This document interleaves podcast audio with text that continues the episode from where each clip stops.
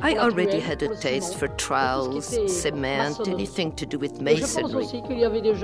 It showed an early inclination for sculpture. Great Women in Art is a podcast produced by Aware, Archives of Women Artists Research and Exhibition, in collaboration with the INA, with the support of Maison Veuve Clicquot and the Ministry of Culture for Délégation à la transmission des savoirs et à la démocratisation culturelle.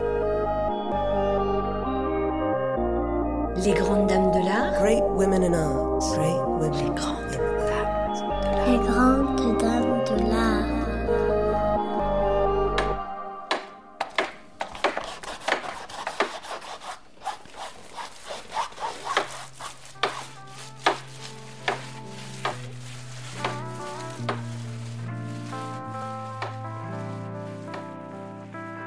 The podcast Les Grandes Dames de l'Art gives voice to the women artists of the 20th century. They talk about their work, their life, the world surrounding them, and their conquests. Let's search for their presence, their secrets. Let's find the hidden stories of women artists while listening to their voices. We would like you to discover the singular voice of Germaine Richier, the third great sculptor of the second half of the 20th century. Her short career lasted barely more than 25 years, from 1933 to 1959. However, she is one of the rare women to have been internationally successful very early on in her career, in the 1940s, 1950s. She is also the first woman to have a retrospective of her work shown at the Modern Art Museum in Paris in 1956. Her figurative work breaks away from the fashionable abstract paintings made by the École de Paris, but it is also different from the figurative work made by another great sculptor, Alberto Giacometti, born a year before her. Germaine Richier's originality is her combination of human and animal and organic in strange hybrid works, utterly original for her time. She makes one single short appearance on French television a few weeks before her death, on the 26th of June 1959. She is surrounded by her works at the Galerie Grosvaux. Too weakened to speak, she listens to Max Ernst pay tribute to her work. Her voice will thus only be recorded on the radio. In 1955, the weekly cultural radio program L'Art et la Vie by Georges Charensol visits the studios of five sculptors the last studio, that Georges Charensol describes as picturesque and full of charm, is Germaine Richier's. She is then 53. In her studio, several women are there to be interviewed.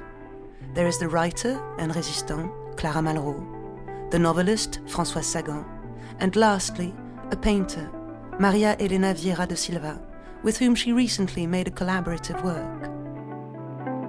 At the journalist's request, she talks about her childhood and youth. She studied at the Beaux-Arts in Montpellier for four years, and straight away after that, a rare feat, entered the studio of the sculptor Louis-Jacques Guigues.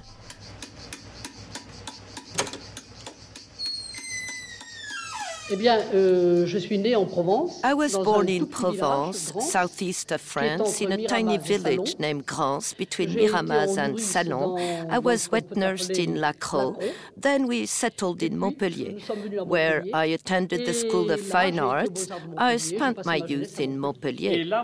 And there you had a rather strange teacher. He had studied with Rodin, right?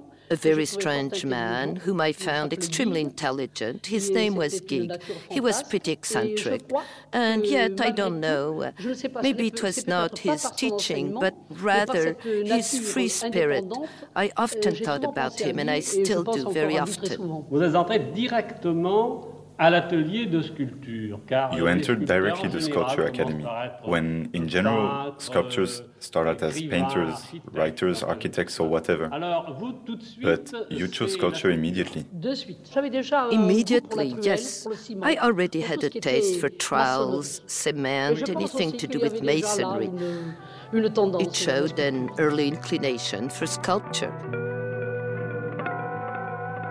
She then moved to Paris with the hope of being taught by Antoine Bourdelle, of whom she discovered the work at the Opéra of Marseille. She was his student from 1926 to 1929.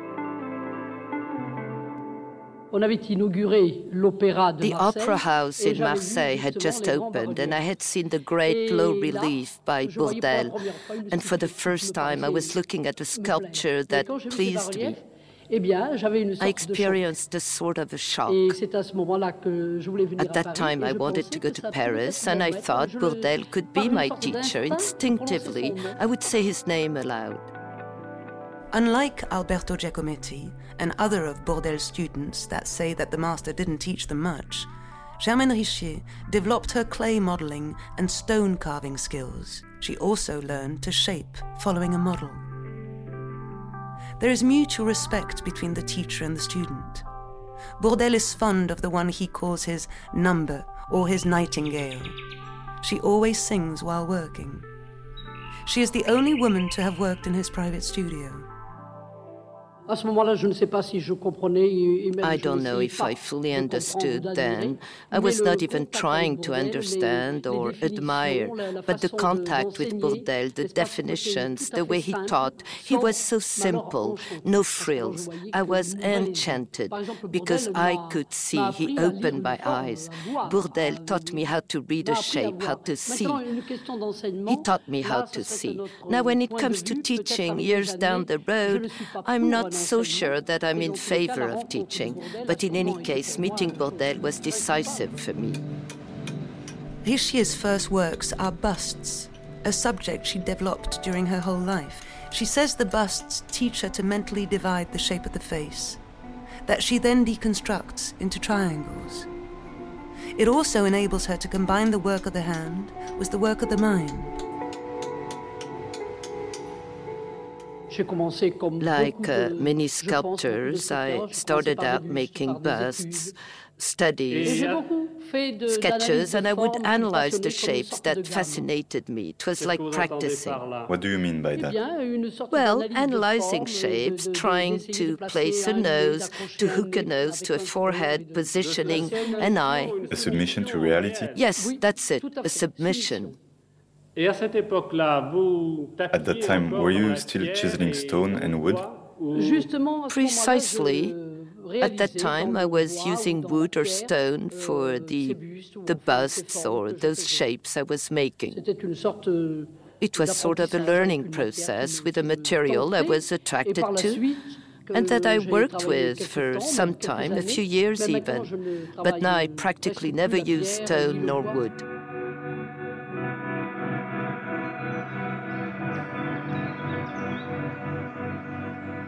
Richier's sculptures are not only hybrid subjects between humanity, animality, and vegetation.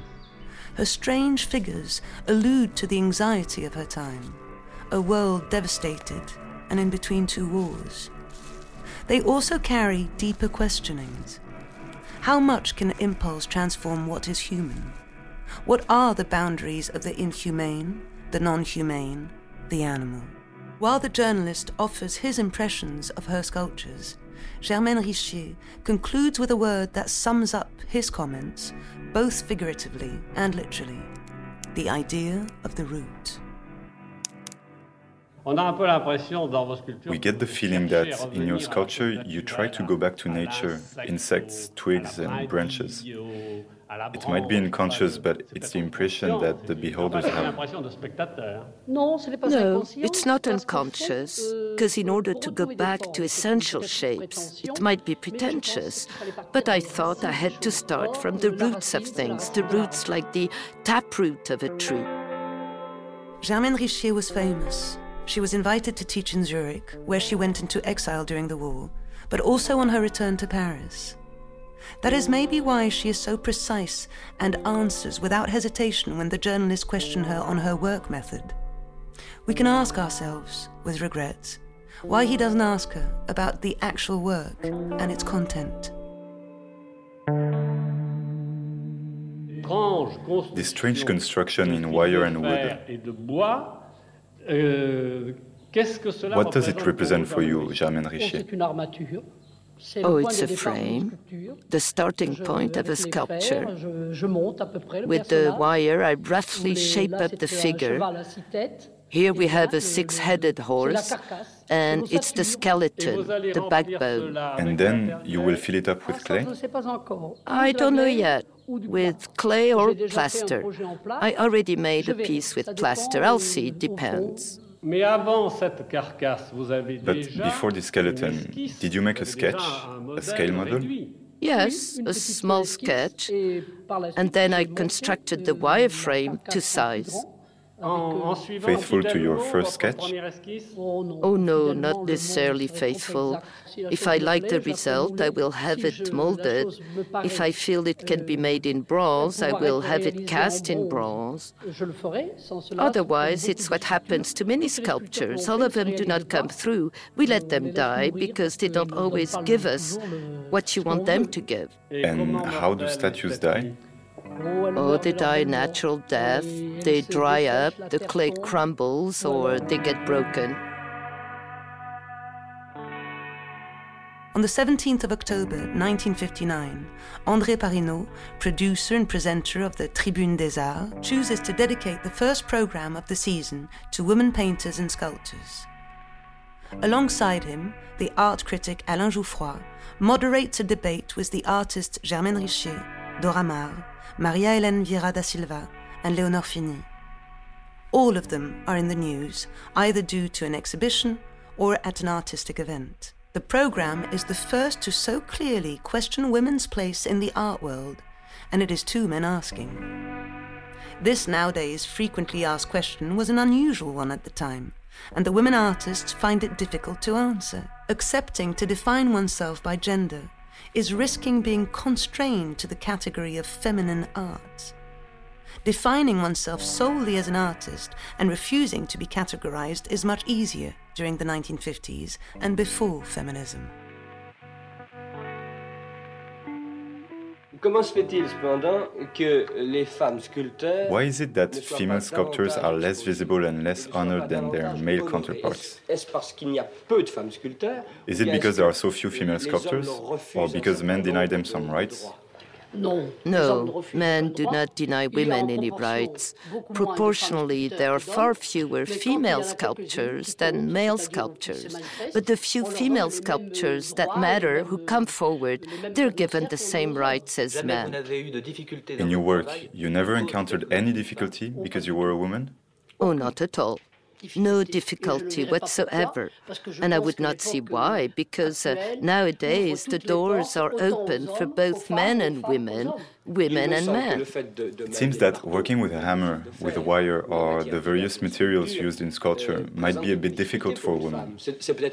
Could this explain why there are far fewer female sculptors than male sculptors?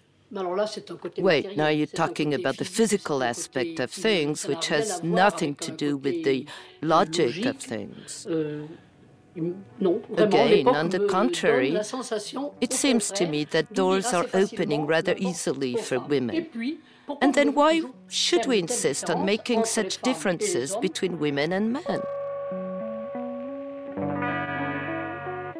Germaine Richier's reflection is based on recent achievements, such as women's voting rights secured in 1944, equal instruction practiced since 1924. Richier is part of the first generation that can believe in equality. Her fast recognition in the art world and the respect her master Bourdelle showed her gave her a favorable context to believe in this equality. We can nonetheless notice that these women artists are asked about the sacrifices made concerning family life. Of course, this question is never asked to men artists. Could it be that a woman artist is so much taken, so much possessed by her art, that she sacrifices a family life for the sake of her art? No, it's not the case. You know that. It's a matter of everyday life and being human. If you have sick people around you, you take care of them. If you must go buy food, you do it, and I believe a man would do the same. For example, family life was not for you. Oh, family life can be great. It makes life uh, human. The word human sounds silly, but it's true because we love the people around us to give us life, and it has nothing to do with being an artist. It's a problem for all of us. Not all of us are sculptors or painters. And I think all women, including housewives, share the same feeling. In other words, a working woman has the same problems you have. Absolutely, a working woman, for me, it's just as if she sculpted or painted, and I believe that uh, inwardly, deep in her heart, she has the same problems we have. So you don't have women artists on one side there is no barrier. You have women, and women, after all, are not that remote from men. I don't see why we separate women from men. We're both part of a whole.